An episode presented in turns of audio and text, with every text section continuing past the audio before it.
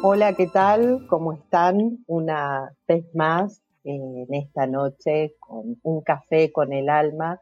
Marcela Tomeo, quien les habla en esta, emisora Fórmula Disco Spain para escucharnos online o en las principales apps y en la FM 89.4 Madrid. Así que bienvenidos a la audiencia de todo el mundo, hoy acompañada con Ivonne Hurtado, astróloga, quien este, la conozco porque ha hecho un trabajo conmigo muy significativo, por eso, por eso la he convocado a que hoy en Un Café con el Alma nos acompañe desde la astrología. Así que bienvenida Ivonne Hurtado, este, espero que, pases una hermosa jornada con estos oyentes maravillosos con nosotros. Gracias, gracias Marce, gracias a vos por, por la invitación y bueno, aquí vamos a, compartir la astrología para la vida. Sí, por supuesto. ¿Qué tanto significado tiene la astrología? Bueno, yo este año, eh, a principio de año, comencé un poco a indagar con la parte astrológica y después llegaste vos a mi vida, lo cual hoy, hoy te escucho todos los días dando el pronóstico astrológico este, en el Club del Mercurio impresionante. Este, y, bueno, y era traer esto a la audiencia para que se deleitara con, tu charla. Contanos, este, Ivonne, cómo comenzaste este camino de astrología. Entiendo que, que estás en la televisión en Argentina. Sí, así es. Es un bueno, la astrología hace, hace un tiempo, viste, que ya se ha masificado, pero en la historia de la humanidad siempre fue algo bastante como oculto, por decirlo de alguna manera, como solamente para, para algunos. Siempre ha estado muy ligada al poder. Y hace unos, yo te diría que hace unos 60 años que ya la astrología se ha masificado y ha llegado y ha, salido como de los círculos esotéricos, de los círculos estudiosos. Y yo personalmente llegué por casualidad, ¿viste cómo ocurren las cosas? Sí. sí. fue súper, súper, súper bonito. Yo, yo soy Virgo, sí, soy Virgo. Viste, uno tiene que dar como la credencial astrológica. Eh, soy Virgo, tengo la luna en Capricornio y ascendente Pisces. Es decir, una mujer bastante, bastante cuadrada, por decirlo de alguna manera, en, en, mi base. De hecho, soy ingeniero civil bioquímico. Durante toda, sí, toda mi vida profesional trabajé en esa área y después en negocios, hice una maestría en negocio, entonces vos entenderás que vengo de un mundo bastante distinto a lo que uno esperaría de una astróloga. Y de casualidad leí un libro una vez de una de la amiga de una amiga, ¿sí? Y me encantó y le hice un comentario. Liliana, ¿sí? Liliana Faroldi, que ella es numeróloga, sí, bueno, de la favor. Sí, sí. También creadora de Origo. Exactamente, de todo un sistema Creadora de Origo. Impresionante. Ya la vamos a tener a Liliana, que de hecho yo a Liliana la conozco por vos, este, y la vamos a tener acá hablándonos de Origo en el programa. Aparte que ella, ella tiene como una forma bastante especial.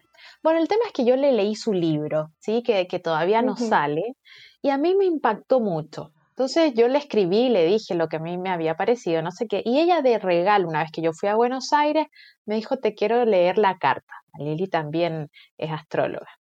Y sabes que cuando me la mostró, a mí para impacto mío, yo entendía lo que estaba viendo. Y eso me rajó la cabeza. Hasta el día de hoy yo no te puedo explicar por qué. Ahí empecé a estudiar como loca, pero debo confesar acá frente a, todo el mundo, porque creo que es la primera vez que lo cuento, de todos los años que llevo trabajando. tenemos la primicia. Te lo juro por Dios, te estoy dando la primicia. Sí, a mí me pareció muy raro, pero yo entendía ese mapa con dibujitos y eso me, eso me trastornó. Así que durante muchos años estudié de una manera muy obsesiva eh, astrología. Y eso fue en el 2012, del 2012 que me dedico a la astrología. Así llegué. Mira vos. Y de alguna manera también organizacional o como mentora, eh, como me pasó en mi caso, con rediseño laboral? Como, cómo me desarrollé dentro de la astrología. Yo practico astrología tradicional, astrología helénica. La astrología tiene como eh, varias ramas que, que más que nada tienen con la mirada, tienen que ver como con la mirada. La más conocida es la astrología psicológica, porque la sacó en auge Jung, sí, que es psicólogo eh, bastante reconocido. Él era muy esotérico, él trabajó mucho con el tarot, con la astrología, y, la astrología es en principio muy arquetípica. Entonces habla mucho de, las, de las tendencias humanas, eh, tiene mucho que ver con la mitología. Entonces, esa es como la parte más conocida. Yo practico la astrología helénica que corresponde a la época egipcia, en realidad es astrología egipcia, sino que cuando Alejandro Magno conquistó Egipto, estableció el griego como idioma común, como si hoy hablaran inglés, ¿sí? Entonces por eso se conoce como astrología helénica, pero es astrología antigua, por decirlo de alguna manera. Soy, soy una vieja astróloga. Qué fascinante. Y aparte está también combinado, bueno, no sé si tu, tu rama con, con el tarot, como decías, este, mucho tiene que ver como sí, con lo las que pasa cartas es que, de los arcanos, ¿no? Claro, es que en la, en la historia, no, mira, no se sabe bien el origen de la astrología. La astrología tiene más de 4.000 años y yo te estoy hablando de la astrología helénica es alrededor del 300, del 400 antes de Cristo. Entonces hay, no sé, 3.000 y pico de años que tenemos como un vacío. Entonces, esto hace que haya como un origen en común entre los números entre el tarot y la astrología. Los antiguos mitos egipcios dicen que el dios Tot, que es el dios como que tiene cara de pájaro eh, con pico puntiagudo, fue quien le dio a los egipcios este lenguaje para entender algunas leyes del universo y otras leyes de como solamente del funcionamiento humano. De hecho, mucho después, pero mucho después, en el 1900, hay un autor que varias personas la conocen dentro del mundo esotérico, que es el Kibalión.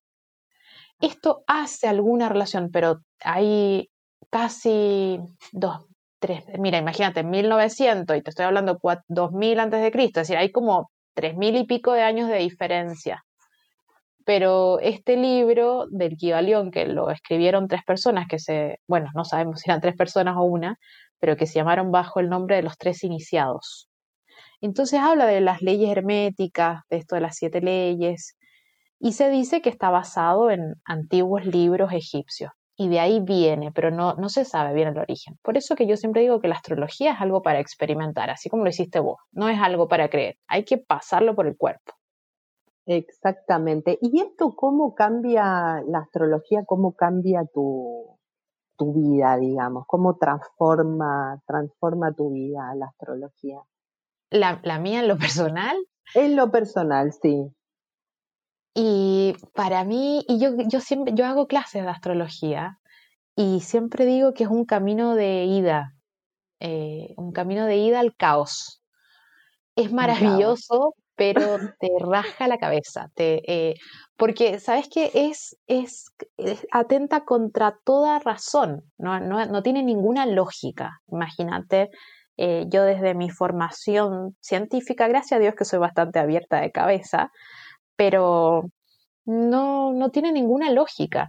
Entonces te acerca al abismo de la vida. La vida tiene como un manto de, de aparente control, viste que usted levanta a hacer tus cosas, trabajas, te pagan a fin de mes o sos independiente, pero te da la sensación que tiene una lógica.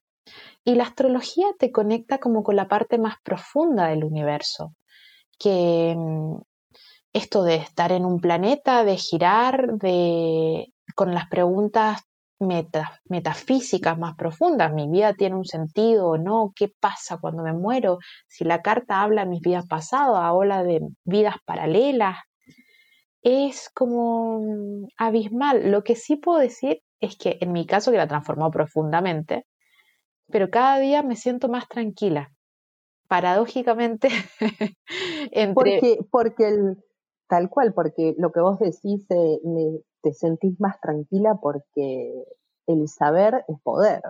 Entonces supongo de que el tener... Pero sabes que es como, como una curva, mira. Cuando uno recién empieza a estudiar astrología y empieza como a, a conocer o, o a saber, es cierto que vas sabiendo más. De hecho, sabes mucho de una persona con solo ver la carta, comprendes cosas distintas. Pero a la vez es como que paralelamente empieza a crecer como un agujero negro y te vas dando Mm. cuenta que cada vez sabes menos. Apa. Mira, yo pensé que cada vez sabías más. No, es como que se abre, por eso que te digo que es como abismal, porque entre más sabes, más te das cuenta que menos entendés, menos entendés, menos entendés. Entonces llega un punto, de hecho, creo que lo bonito de estudiar astrología con, con alguien que la practica es que te saca de ese abismo cuando te empezás a sentir como ahogado, que, el, de, se pierde mucho, sentido. Es, eso es como, ¿sabes que en, la, en los pueblos antiguos las escuelas esotéricas las, se llamaban escuelas de misterios, las escuelas de Eleusis, las escuelas de Mitra, de Dionisio, y justamente porque experimentar el universo en su sentido más profundo te conecta con el misterio, y el misterio te desintegra, es como que el misterio te desintegra tu, tu humanidad, entonces hay que mantenerse como conectado es como que uno pasa niveles. Al principio te da, la, te da la sensación que más vas aprendiendo, más vas sabiendo, conociéndote, claro. por supuesto, y después te das cuenta que nada, que uno es una gota en el mar, así, pero literal. Y todo parte siempre estas, estas terapias desde el autoconocimiento, que es lo que tanto buscamos, eh, cómo somos. Sí, porque dónde vamos. Totalmente. De hecho, hay una, yo una de las cosas que puedo compartir desde mi mirada, eh, yo, yo, trabajo muy, mucho eh, como astróloga, leyendo cartas, ¿sí? Tra trabajo y haciendo horóscopo todas las semanas y el clima astrológico todos los días. Es decir, tengo como bastante ejercicio. Y mm, creo que siempre hay un tema con el destino. Hay una, un porcentaje importante de las personas, que me incluyo, que es compleja la vida por el tema de la incertidumbre, porque emocionalmente a veces como que nos desbordamos el no saber qué es lo correcto, no saber cuál es el camino. Y la verdad es que tampoco nos sentamos como a pensar qué es el destino, ¿sí? Eh, ¿qué, qué, ¿Qué espero? Y el asunto es que ahora siempre hemos pensado que el destino es como algo lineal, ¿sí? Como si fuera una, una línea escrita que, bueno, te va a pasar esto a los 20, esto a los 25, esto a los 30 y te vas a encontrar acá, como si fuera una ruta de viaje, lineal con tiempo. Y justamente esto, acá iba a ir un poco mi pregunta. ¿La astrología es un mapa en este destino que vos, eh, que vos llamás destino y esta, este, esta línea del tiempo? Claro, es que ahí está el ¿Usamos error. la astrología? Uh -huh. Ahí está, ahí está el error, porque justamente el destino no es una línea de tiempo. No es una línea de tiempo y la astrología en sí es como si fuera a la vez, más que la astrología, la astrología es un lenguaje, ¿sí? Tu carta natal es como una tecnología que se utiliza el lenguaje astrológico para poder descifrar ciertos comportamientos tuyos, ciertos acontecimientos, ciertas tendencias. El tema es que al igual que la teoría como de la, de la relatividad, que el sujeto está como vinculado al, al objeto, es decir, el destino depende de quién uno va siendo. Entonces la carta natal es como un mapa, pero además es como un guion. Entonces, habla un poco del tipo de personaje que vos sos y también habla un poco del camino que vas siguiendo, que podés seguir, el que has venido siguiendo. Por eso que es tan difícil de entender, porque nuestra cabeza, imagínate que llevamos, decir, recién hace, no sé, eh, 40 años atrás o 100 años, que empieza a crecer la física cuántica y que recién estamos empezando a cuestionar nuestra idea de temporalidad, nuestra idea de realidad, recién, y la mayoría de la gente ni siquiera se lo cuestiona. Entonces nuestra capacidad de ver el mundo es lineal. Entonces no podemos entender el destino porque creemos que es independiente de nosotros. Y justamente el autoconocimiento es porque si vos sos caperucita, y te comportas como caperucita, la vida te va a poner lobos, abuelitas y bosques. Claro. Porque así funciona el guion. Ahora, si vos sos cenicienta, bueno, te va a poner un príncipe azul, un castillo, una madrastra mala, se te va a perder un zapato. Es como que hay algo que sí mantiene un orden en él. Es, como que por afuera sí hay un, director de, escena, ¿me entendés? sí, que es lo que uno crea en realidad. Sí, e, ese espacio es, es lo que uno no sabe. Yo siempre digo, uno, cada uno tiene que tener su mitología propia y rellenarla como mejor le vaya pareciendo, porque la verdad es que nadie tiene eh, así como la aposta, nadie tiene la ciencia 100% exacta de cómo funciona la vida. Y a veces uno tiene, o a veces uno cree algo, después lo va acomodando. Lo importante es que siempre te potencie. Ese es el objetivo del autoconocimiento y de la astrología aplicada. Que en el día a día uno viva mejor, de eso se trata. Perfecto. Y, ahí que nos, nos, estás contando qué es la, astrología y cómo nos puede ser útil. Y la astrología te es útil, pero así rápido. Es una, como terapia, es una terapia muy invasiva, muy rápida, muy efectiva, porque es como que te desarma, porque es increíble. Por eso te digo, hay que experimentarla, pero es increíble como un papel con la posición de los planetas el día que naciste, describe tus tendencias de comportamiento, describe tu forma de amar, describe tus fortalezas, em, tu forma de poner límites, tus cegueras en términos emocionales, tus miedos.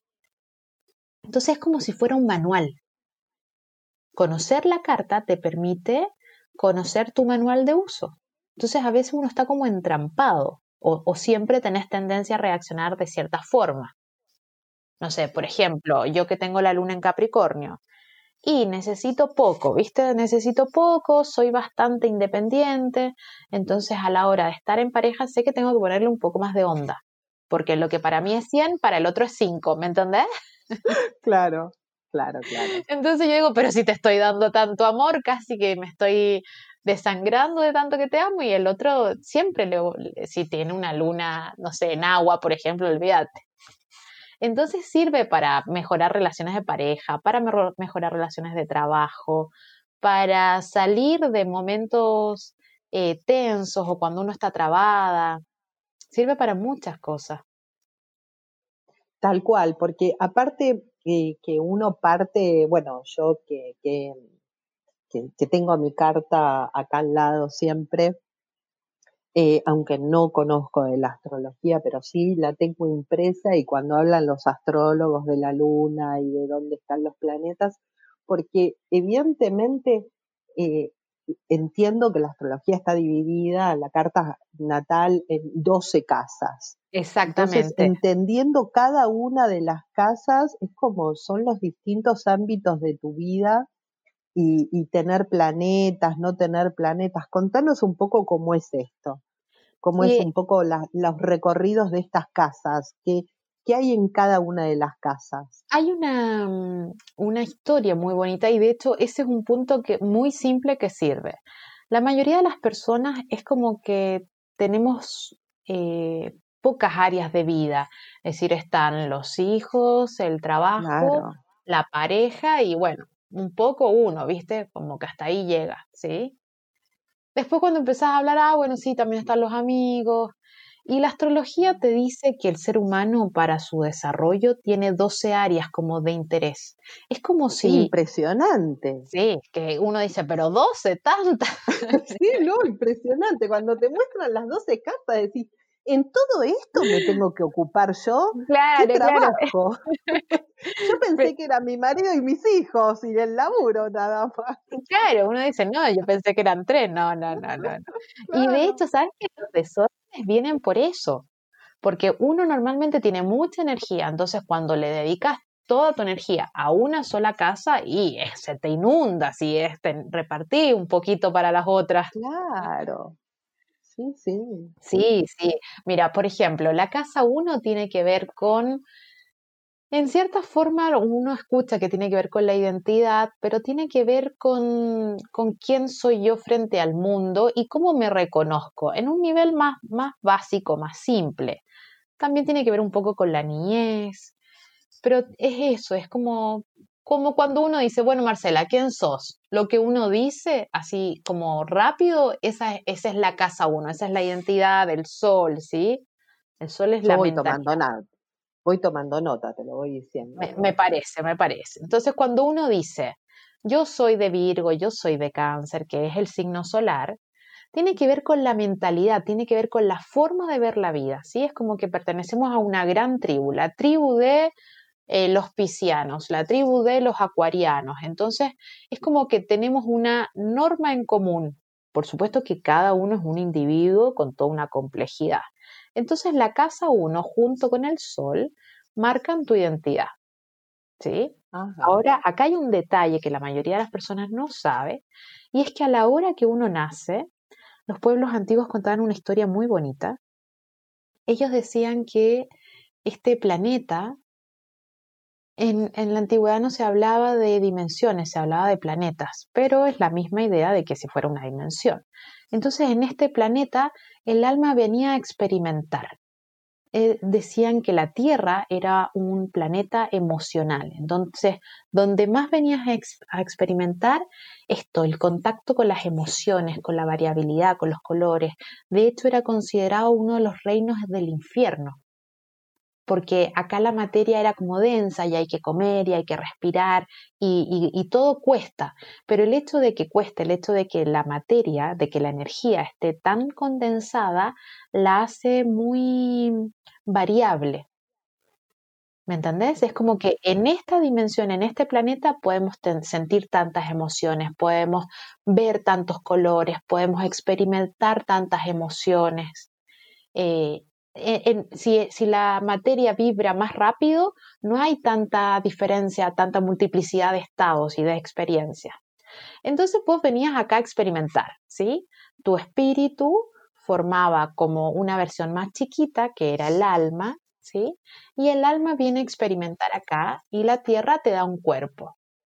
Como un auto, ¿sí? Así como, bueno, súbase, usted que va a estar aquí en el planeta Tierra, súbase al autito, que es tu cuerpo.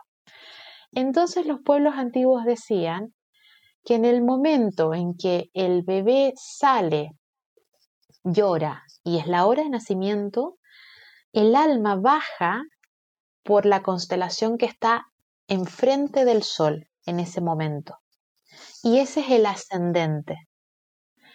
Entonces, se dice que es por, por ahí es donde el alma asciende también cuando se va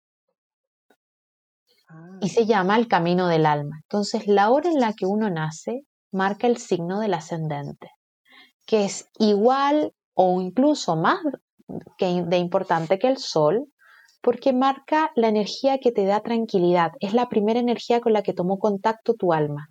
Es la constelación que le abrió paso como a esta experiencia. Entonces, ese es como la luna, por ejemplo, ya voy a explicar las 12 casas, pero la base es esto, el sol, la luna y el ascendente.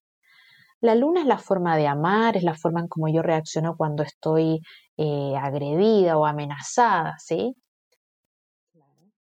Entonces la luna es la forma de buscar seguridad. Pero hay una diferencia entre seguridad y tranquilidad. Seguridad yo necesito a diario, porque si no me siento segura, si no estoy segura, tengo una vida mala, ¿sí? Es como cuando me digan, ¿te querés volver a la Tierra? No, jamás planeta de mierda ese, no vuelvo. Entonces, por eso que uno tiene que tener las necesidades cubiertas, ¿sí? Tu luna. Por eso que es tan importante saber dónde diablos uno tiene la luna. Yo que tengo una luna de tierra, entonces para mí el amor es concreto, no me sirve que me digas demostrámelo, ¿sí? Una luna en un signo de aire necesita que le digan que la aman, una luna en signo de agua que le demuestren el afecto con abrazo, con beso. Y las de fuego necesitan desafío, sexo, pasión, movimiento y así. Entonces el ascendente es lo que te da tranquilidad. Hay una diferencia. Uno puede tener toda la vida cubierta la seguridad. Pero también puede ser que cuando te mueras, decís, che, ¿y qué tal la tierra? Ahí, ahí no me dio ni penas ni gloria. Bueno, entonces no viviste la energía de tu ascendente porque la energía de tu ascendente es que te da la tranquilidad de que el viaje valió la pena. Entonces uno tiene que tener esas tres cosas mínimas súper claras. Yo amo de esta forma, esto es lo que me da energía y lo que voy al final de mis días a decir, che, sí, estuvo buena la tierra, lo pasé bien. Y el sol es como el filtro, ¿viste? Como creo que la vida funciona. Entonces la casa Este programa es para grabarlo, ¿eh, tiene muchos secretos para escucharlo varias veces, pero es muy lindo, te vas a fijar que eh, y además, ¿sabes qué?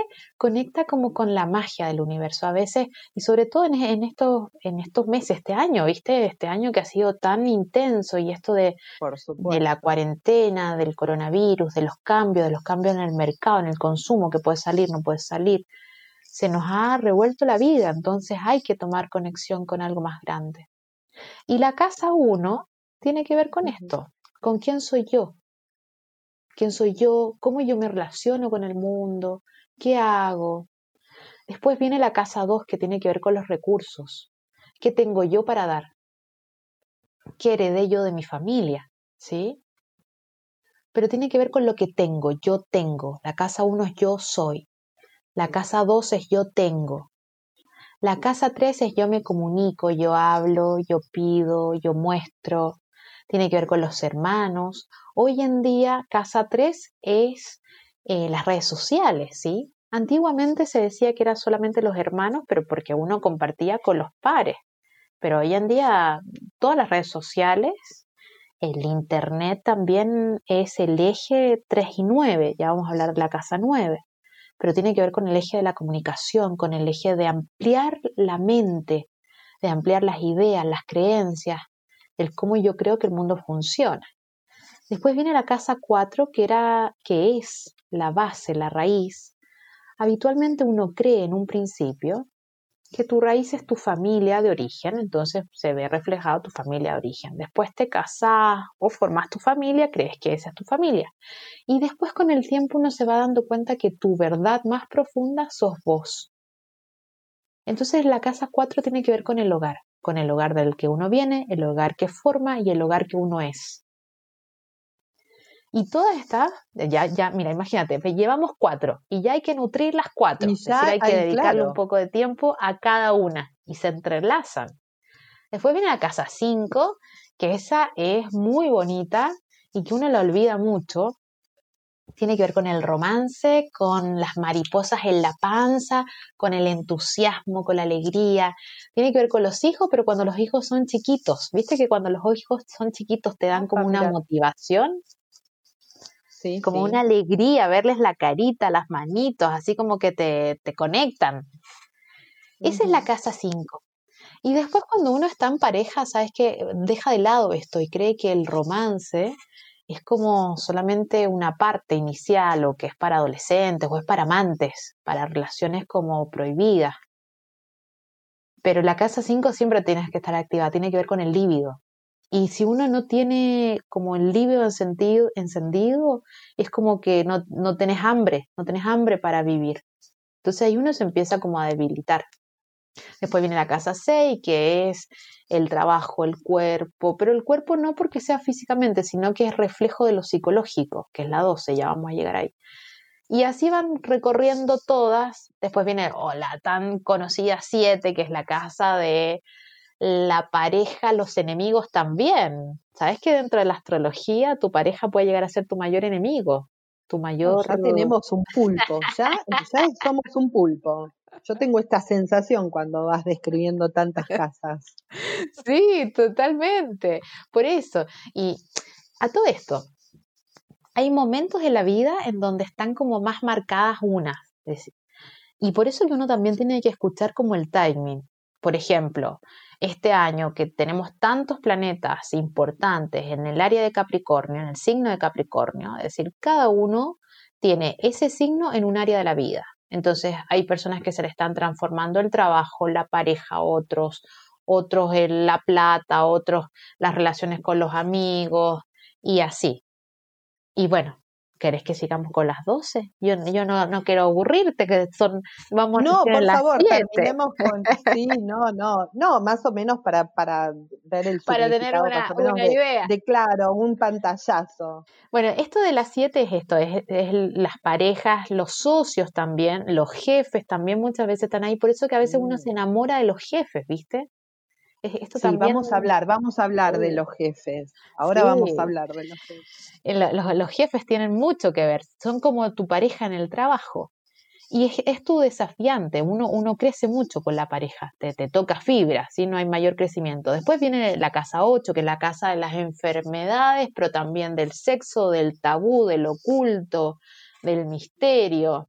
Después viene la casa 9, que es esto que hablábamos de, de antes se consideraba como viajes largos, hoy el día, el mundo es muy distinto, entonces tiene que ver con el cambio de cultura y a veces un programa como este es un programa de Casa 9 porque te abre la cabeza. No es necesario viajar a otra cultura hoy en día para pensar distinto. Después viene la Casa 10, que es el estatus, el reconocimiento, la huella que yo quiero dejar, el cómo quiero ser reconocido. Después viene la casa 11, que son las amistades más cosméticas, por decirlo de alguna manera. La gente con que me junto, pero no es mi hermano entrañable, son los grupos, es la fama también. Es la plata también que yo gano por la profesión. Mucha gente cree que la casa 2 es los recursos, pero la 11 cierto. representa. La, casa que yo, la plata que yo gano está en la casa 11. Ahí se ve reflejada. Y después viene la tan famosa casa 12, que eh, es la que uno evita no, no tomar tanto conciencia, que ver con la inmensidad, con Dios, con, con el amor incondicional, con es el área de Pisces, eh, con el misterio de la vida, tiene que ver con la muerte, con la soledad. Hay mucha información, pero esas son las cosas. interesante. Qué interesante este recorrido. Bueno, para quienes este, se incorporan al programa, estamos hablando con Ivonne Hurtado, astróloga. Y, y el tema que nos va a traer eh, un poco el día de hoy, porque imagino que nos vas a seguir visitando. Por Ivonne, supuesto, por supuesto. Cuando vos querás, acá. Porque, por supuesto, mira, tenemos 12 casas para mínimo para, para que le dediques un programa entero. Pero hoy eh, el tema que queríamos plantearte eh, es el, el tema de mejorar la relación con tu jefe. ¿Qué te Sí, parece? me parece fantástico, fantástico, porque sabes que uno de los cambios importantes que ha hecho este año, mira, astrológicamente este es el año para materializar los cambios. El 2019 fue un año en donde vimos como mucho cambio de creencia en la cabeza, Como que dije, "Mm, esto, esto, esto tiene que cambiar. Y sin duda que este 2020 ha dado vuelta el tablero y nos ha dicho, bueno, o cambiás o cambiás, ¿viste? En Sí, algún ¿no? área de la que vida. Sí, sí, sí, yo he notado, he notado esto que, que decís mucho en muchas personas, y bueno, y en esto que la pandemia nos, nos pegó una patada en el globo ocular y dijeron paren el mundo. Totalmente. Este, o sea, o cambiabas o, o mirá, la Y realidad hoy es otra. claro, es como, sabes que eh, también es muy complejo porque hemos vivido como la vulnerabilidad. Como raza, nosotros nos sentíamos bastante invulnerables en términos de salud, en términos de estructura. eh, es como que veníamos bastante ciegos y bueno, y de repente nos dimos cuenta de que no, es decir, me- te puedes contagiar, no puedes salir de tu casa, cambió la forma del consumo, se transformó. Entonces también eso nos demostró lo tan dependiente que éramos de una rutina, de un sistema de vida y que creíamos que era imposible de cambiar y no, cambia. Entonces, ¿por qué hablar de los jefes en este momento? Porque una de las cosas que se está moviendo oculta, ¿sí? hoy en día, en esta, en esta segunda mitad del año, estamos todavía como muy con la presencia como del coronavirus y de la idea, pero bajo, están ocurriendo cosas bajo la superficie. Y eso es lo que yo quiero contar un poco ¿sí? Porque a veces uno se nubla y la noticia y todo y es como que, bueno, te desconectas. Pero en realidad también este año está siendo un año en donde estamos cambiando la jerarquía. Estamos cambiando lo que consideramos importante y cómo nos vinculamos con la autoridad. Entonces, diferenciar autoridad de liderazgo es importante este año. Es muy, es muy probable que las relaciones de trabajo estén súper tensas, ¿sí? Porque han habido cambios de horario, cambios en la forma de trabajar. Entonces, esto de que hablamos de cómo hacer la astrología más práctica, bueno, vamos a llevarlo a un plano práctico. Y más que nada por, em, porque es un gran desafío para el jefe, ¿no? Eh, donde estaba acostumbrado a ir a la oficina por ahí este, y encontrarse con, su, con sus efectivos, con su plantel, eh, a tener que trabajar remoto, que no al, al trabajador, al trabajar el día a día, eh, es, se puso en una situación distinta. Totalmente. De hecho, mira, la casa del trabajo y del hogar es la 4, es la del hogar y la del trabajo vendría siendo como la 10, ¿sí? Entonces lo habitual era que una persona salía de su casa e iba físicamente a trabajar a otro lado. Entonces es como que eran dos personajes distintos, uno en la casa, de hecho vos tenías una ropa para estar en la casa, una forma de estar en la casa y otra para salir a trabajar. Había, estaban bien separadas esas casas astrológicas. Hoy en día lo que ha pasado es que en vez de mirarla de frente, es como que la estemos mirando desde arriba. Entonces, la casa 10 y la casa 4 se juntaron. Entonces, vos tenés el trabajo y el hogar en un mismo espacio físico. La mayoría. Y eso te ha trastornado totalmente porque te trastorna tu sentido de liderazgo, de autoridad. Vos no sos la misma persona en tu casa que en el trabajo. Es mm. decir, en tu casa eh, sos una persona y en tu trabajo puedes ser jefe o puedes ser empleado, pero en tu casa vos no sos ni jefe ni empleado. Entonces, todo esto es lo que ha mezclado. Y eso es lo que se está como puliendo. Entonces, vamos a dar algunos tips, ¿te parece? Dale, me parece genial. Todo lo que pueda aportar, genial. Sí, mira, hay tres como energías arquetípicas de planetas y acá uno tiene que, le sirve tanto para la gente que es jefe como para las personas que tienen conflicto con el jefe, a los que no se están bancando a los jefes, que no saben, que ya no lo soportan más, ¿sí? Y también los que son jefes y no saben cómo diablo hacer que funcione mejor el tema. Sí, no, no, y aparte en el momento coyuntural que estamos viviendo, mucho más eh, digamos como que todo esto se, se expande mucho más.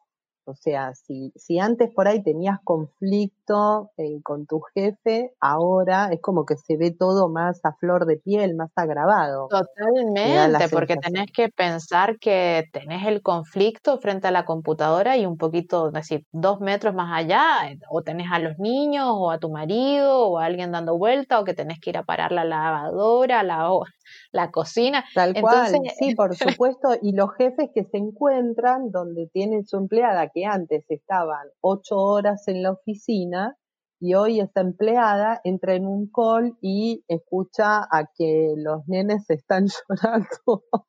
Totalmente, este, totalmente. y tiene que, atender a su hijo y que era un tema que no se, no se enfrentaba a la jefatura antes. No, y de, de hecho es, como hay una simultaneidad cognitiva. Eh, poner atención a una conversación por, por vía online no es lo mismo que tener a la persona al frente. Entonces estamos en un nivel de estrés súper alto, en un estrés emocional, en un estrés económico, en un estrés mental o atencional, porque no estábamos acostumbrados a trabajar así online. Entonces la cabeza también se tiene que adaptar a como multiplicar la atención. Tenés que estar pendiente de la conversación y pendiente de todo lo que está pasando alrededor. Y el que está poniendo atención está pendiente de lo que pasa en su casa y de lo que le pasa en la casa de la otra, ¿me entendés? Total. Sí, no, estamos mucho estrés. Entonces, esto, los conflictos como vos decías, están a flor de piel, son normales. Entonces hay que identificar para poder hacer más fácil la vida, tanto para mí si soy empleado o para mí si soy jefe. Entonces hay tres tipos de jefe. Primero hay un jefe plutoniano, ¿sí? ¿Qué es el, es el jefe cabrón? Es el jefe así el estilo Darth Vader. El que considera que el miedo es el mejor aliado para hacer que la gente trabaje. Mm.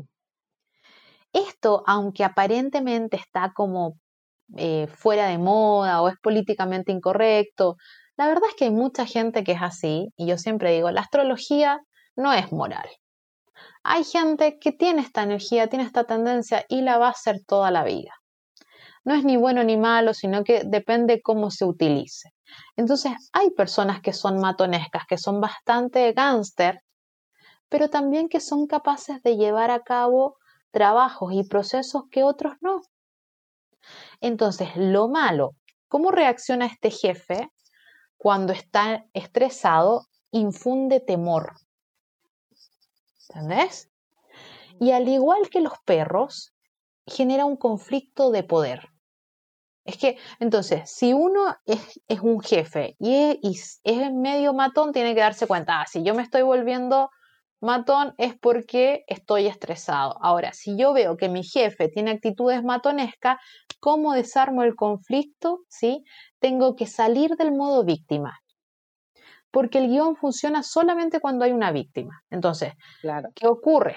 Que la gente no se da cuenta y frente a un matón automáticamente se pone en modo víctima. Entonces ahí el guion queda redondito y la película está hecha. Entonces, el primer o la primer clave es que si vos tenés un jefe plutoniano que utiliza el temor para hacerte trabajar y genera conflictos de poder y te está recordando todo el tiempo quién tiene el poder acá, vos jamás te tenés que poner en el lugar de víctima porque ahí haces que el guion cierre. Y si vos tenés esa tendencia a creer que la gente es una vaga y que no hace nada, ojo que está siendo plutoniano, ¿sí? Mm. El otro estilo es un estilo saturnino, ¿sí? Y ese estilo de jefe que no te dice nada y solamente te mira, te observa. Pero este es igual de terrible que el otro. Hay un dicho que dice los calladitos son los peores, ¿viste? Peores, sí, sí. Totalmente uno pierde mucha energía en saber qué diablo está pensando este hombre o esta mujer. Es como, no me dice nada, me mira nomás o me escucha. Entonces, ¿cuál es el problema de estos jefes? Que son muy analíticos, muy, muy, muy analíticos, y hace que el resto de las personas se estrese nivel Dios porque no los pueden decodificar. Hay gente que te dice, yo prefiero a alguien que me putee y que me diga directamente, lo has hecho pésimo, antes que alguien que solamente me mire con cara de póker y no sepa si me va a matar, si está enojado, si me va a echar mañana. Claro, si está contento. Sí, sí, Es igual de estresante, por eso que uno tiene que, que, entender de que acá no hay buenos ni malos, sino que hay que decodificar. Entonces, ¿cómo identificar a este jefe callado? Decir, este jefe saturnino justamente porque es callado, porque observa. Y, y los conflictos se dan cuando se pierde el orden. El orden es un orden de pasos. Es una persona que en su jefatura le importan las horas, le importan las metas, le importa paso uno, paso dos, paso tres. Por ejemplo, el jefe plutoniano, vos le podés hacer las cosas del 1 pasar al 5, mientras llegue a los resultados no le va a importar y no te quejes. Pero el Saturnino no. Para él es igual de importante llegar al, al resultado, pero siguiendo el proceso adecuado. Entonces, ¿cómo no tener conflicto con un jefe saturnino manteniendo el orden? ¿Sí? Y lo otro es que jamás debes decirle es que no puedo, no me alcanza. Nunca tenés que mostrarte en carencia, porque eso lo saca, porque naturalmente siempre él está evaluando los peores escenarios. Entonces vos tenés que mostrarte como una persona abundante. ¿Qué significa abundante? ¿Tenés tiempo? Sí, tengo tiempo, lo puedo hacer, me puedo organizar de esta manera. No significa decir a todo que sí, pero no hay que decir que no. Frente a un jefe saturnino, no hay que decir no, sino que sí puedo y de esta manera. Es decir, hay que obviar el no y el pero. Muy bien, qué buen tip que diste ahí, ¿eh? Esas palabras son mágicas, ¿sí? Eh, sí, lo puedo hacer, mira, de esta forma. Sí, lo puedo hacer de esta forma. Es lo mismo que dijera, no, pero eso no. Eso ya, eh, ya te bajó el yugo y te quiere matar y te considera un empleado vago. Y lo mismo uno, si uno es jefe, te importa el orden, sos callado, sos muy analítico, enseñale a la gente que no te diga ni no ni pero, sino que administre sus recursos. Lo más importante para un jefe es Tráeme las soluciones. Exactamente. es administrar tu energía, tu talento y tu tiempo. Son personas que odian administrar a otros. Odian la gente vaga. Odian la gente que no se hace responsable de sí mismo. Entonces, esa es la forma de como de, llevar bien la relación con un jefe saturnino. Y finalmente están los jefes jupiterianos, que es al estilo así como del lobo de Wall Street, ¿viste? Sí, sí, es ese jefe canchero que te cae bien, que te dice, sí, ya está, vamos, lo vamos a hacer, pero ¿cuál es el lado B de este jefe? Que no tiene ley.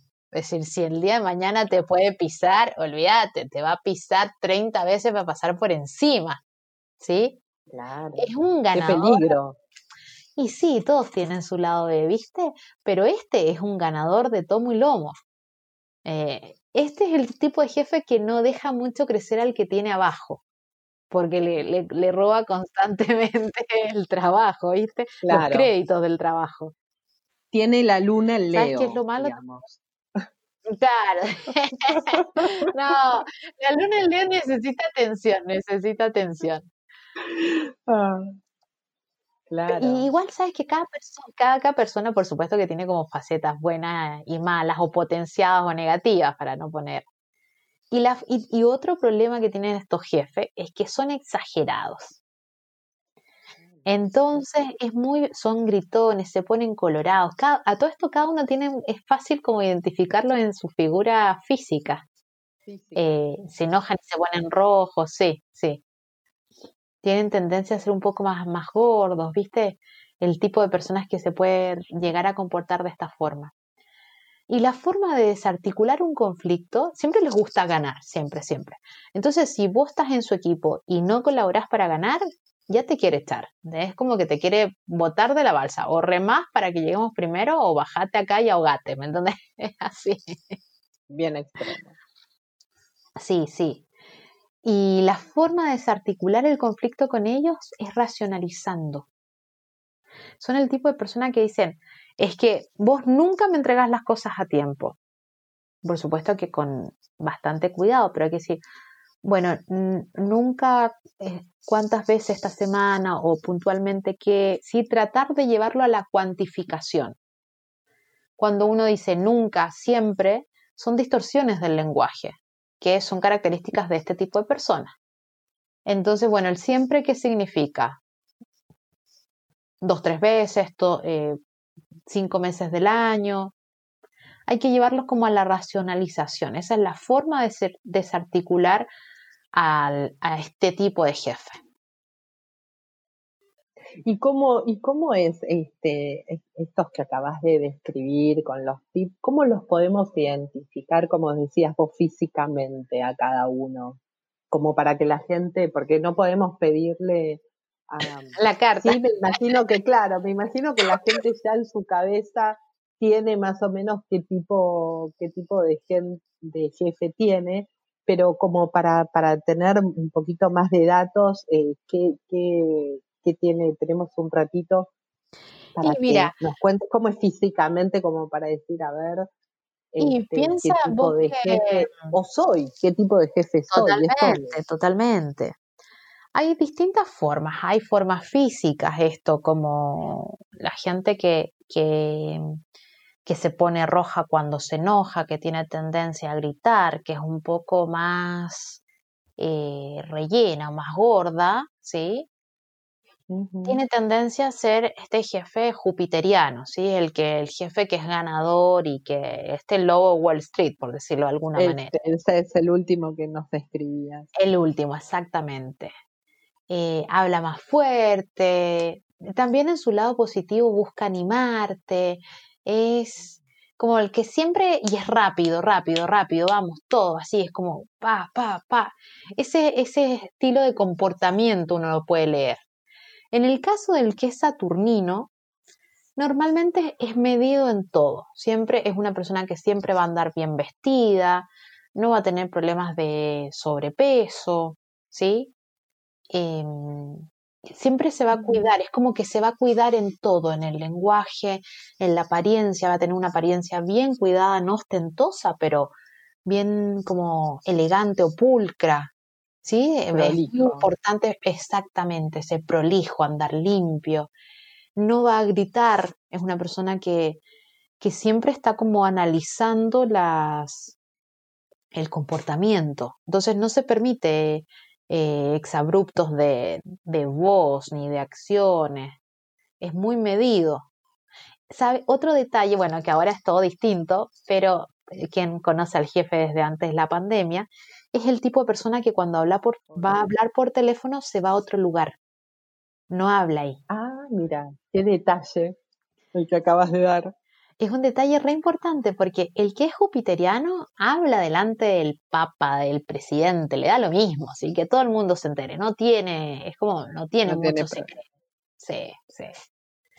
El saturnino se para y se va, ¿sí? Necesita como ese espacio, aunque sea una llamada sin ninguna importancia.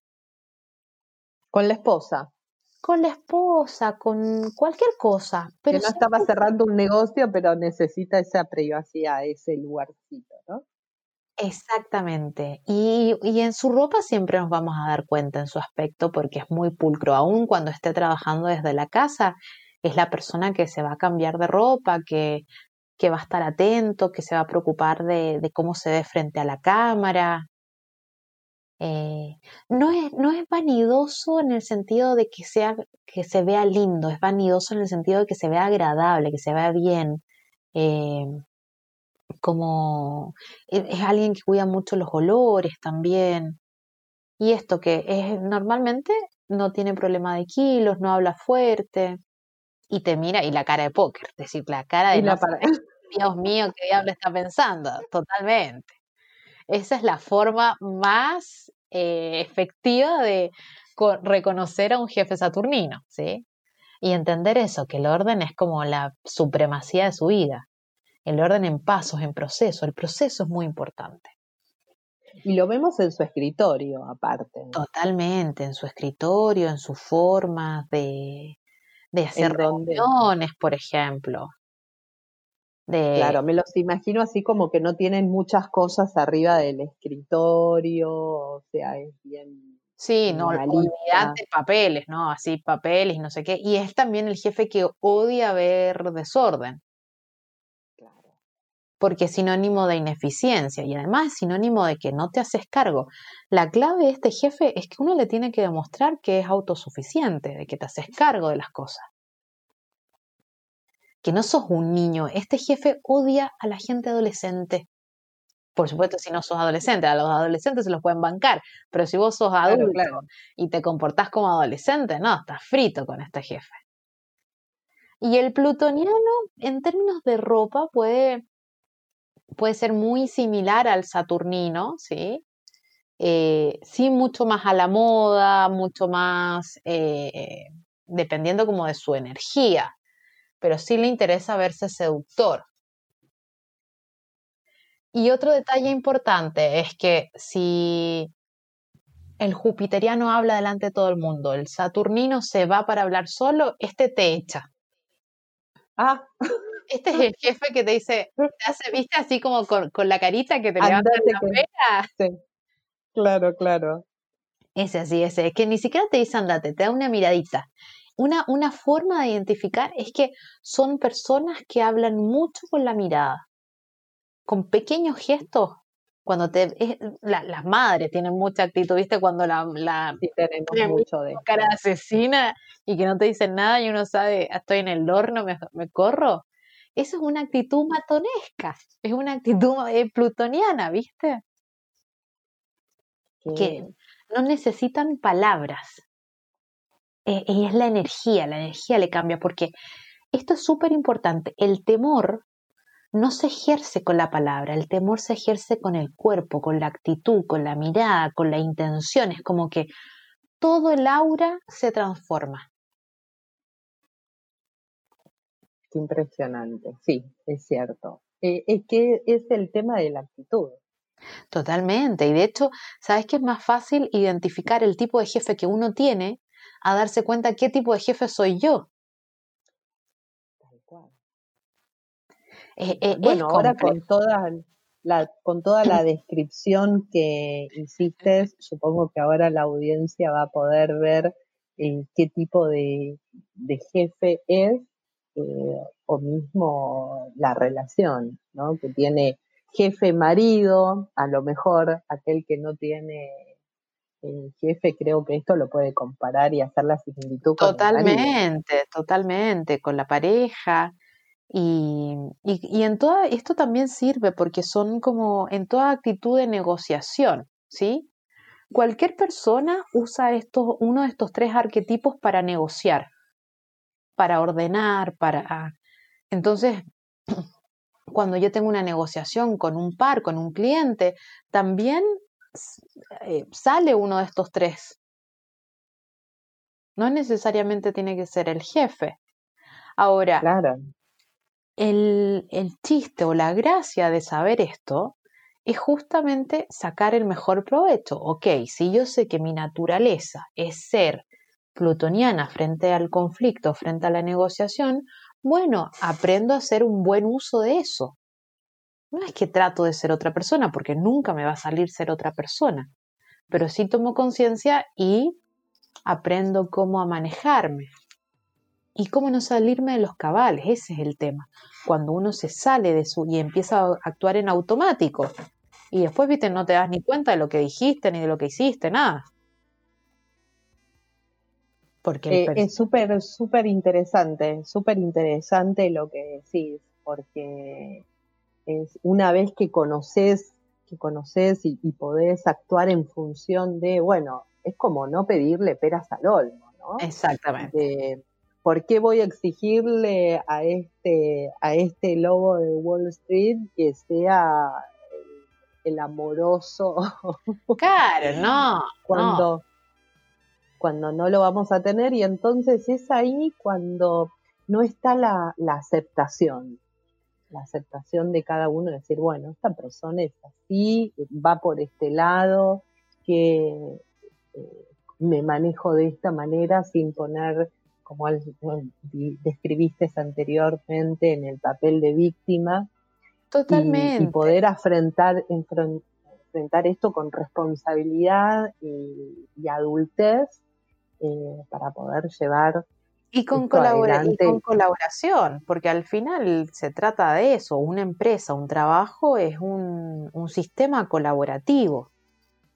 Es eso, todos colaboramos para que algo pase, para que algo salga. Entonces yo también tengo que poner mi grano de arena. Y tanto entender al otro como también entenderme y ubicarme a mí. Porque si yo resulto ser el lobo de Wall Street, bueno, pónganme en ventas, porque es donde mejor me voy a resolver.